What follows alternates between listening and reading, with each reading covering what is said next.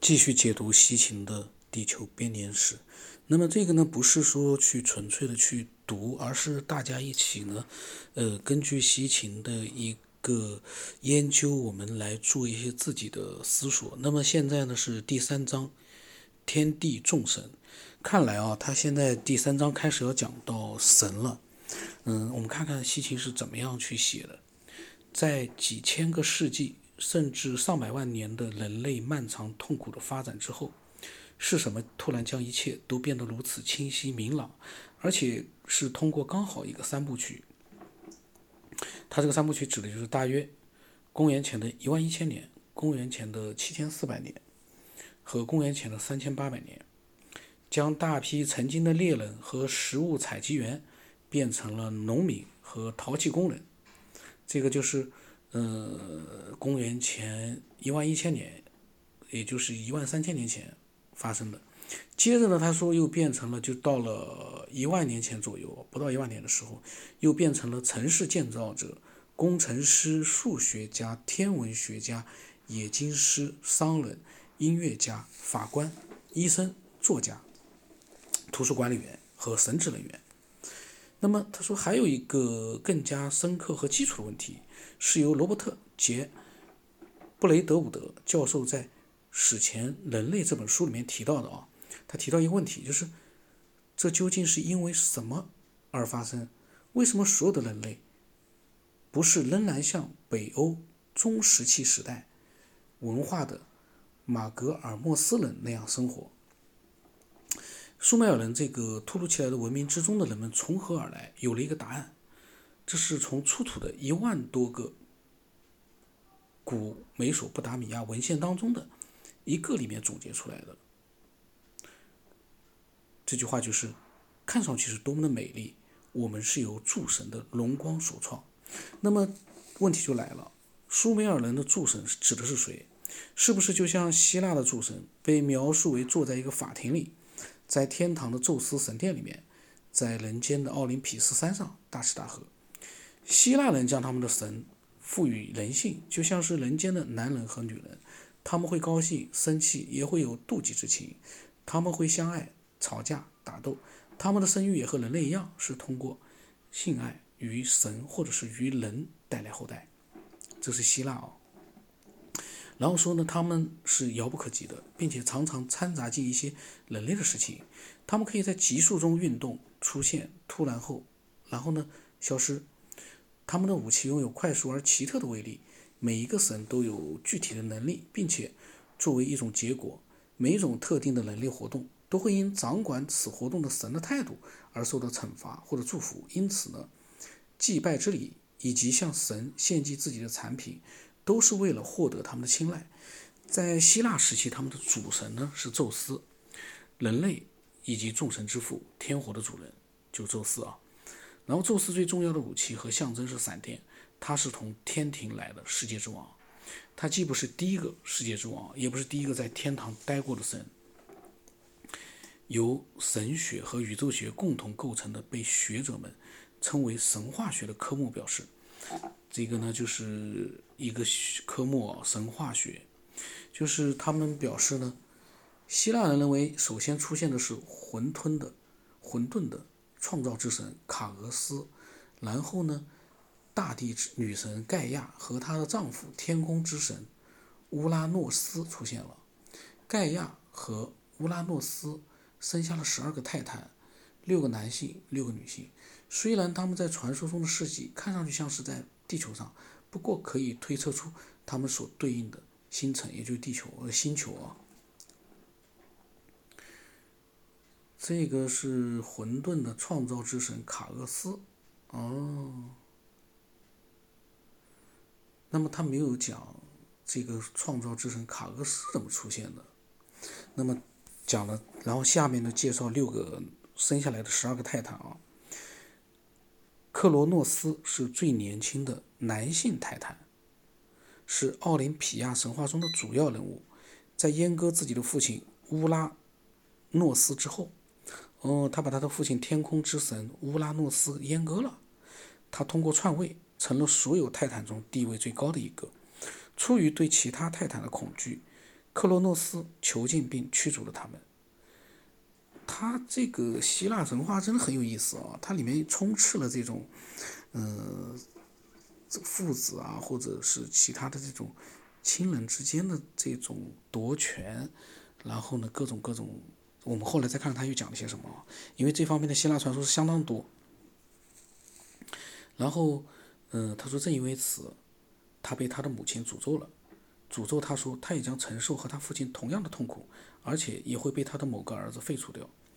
克罗诺斯呢，和他的姐妹瑞亚结婚，生下了三个男孩和三个女孩，这里面就包括了宙斯啊。三个男孩就是哈迪斯、波塞冬和宙斯，海神波塞冬。然后呢，女孩呢是赫赫斯蒂、蒂门特和赫拉。然后呢，再一次，又是最年轻的儿子。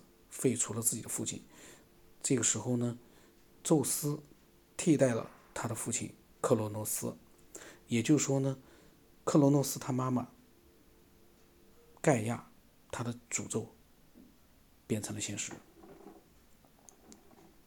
盖亚是大地女神，然后这些推翻和继承看上去并不是顺利进行的，发生在诸神和巨怪首领之间持续多年的战争也继续着。决定性的战役发生在宙斯和蛇形神地风之间。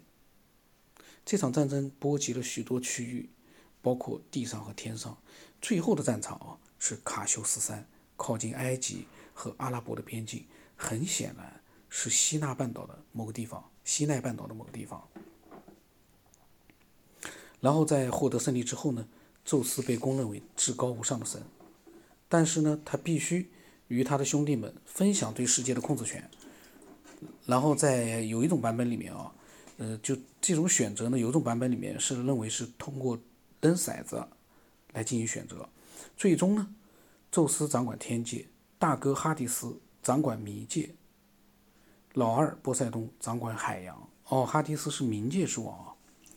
那最后呢，呃，哈迪斯和他的地盘成为了地狱的象征，他最初的地盘却是一个。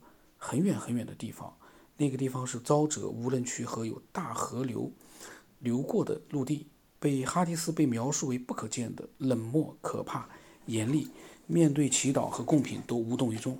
波塞冬呢，刚好相反，时常都可以看见他举着他的象征物，就是三叉戟，这个是大家都呃，其实在电影、电视里面都经常看到。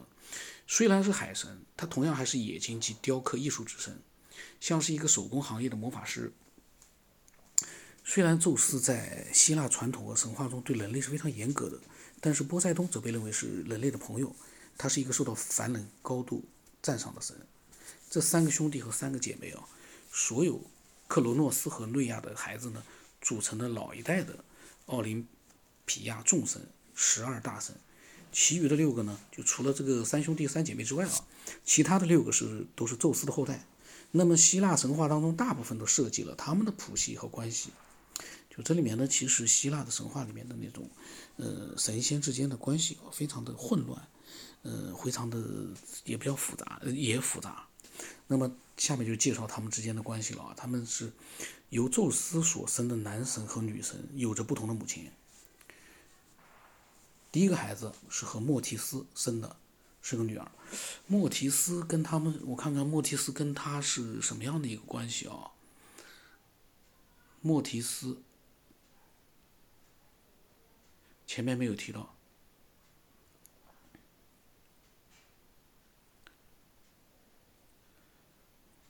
那么是个女儿，就是伟大的女神雅典娜，她主管人的主要的感官和行为，成为并且成为智慧女神。那么，但是呢，作为唯一的主要女神啊，她在和提丰的战役当中陪伴了宙斯，因为那个是那场战役当中呢，其他的神都逃走了。由此呢，获得了战争的能力，并且成为战争女神，就是雅典娜啊。她既是智慧女神，也是战争女神。她成为了完美的处女，一直没有成为谁的妻子。但是呢，有一些神话当中说，她经常和她的叔叔波塞冬交往。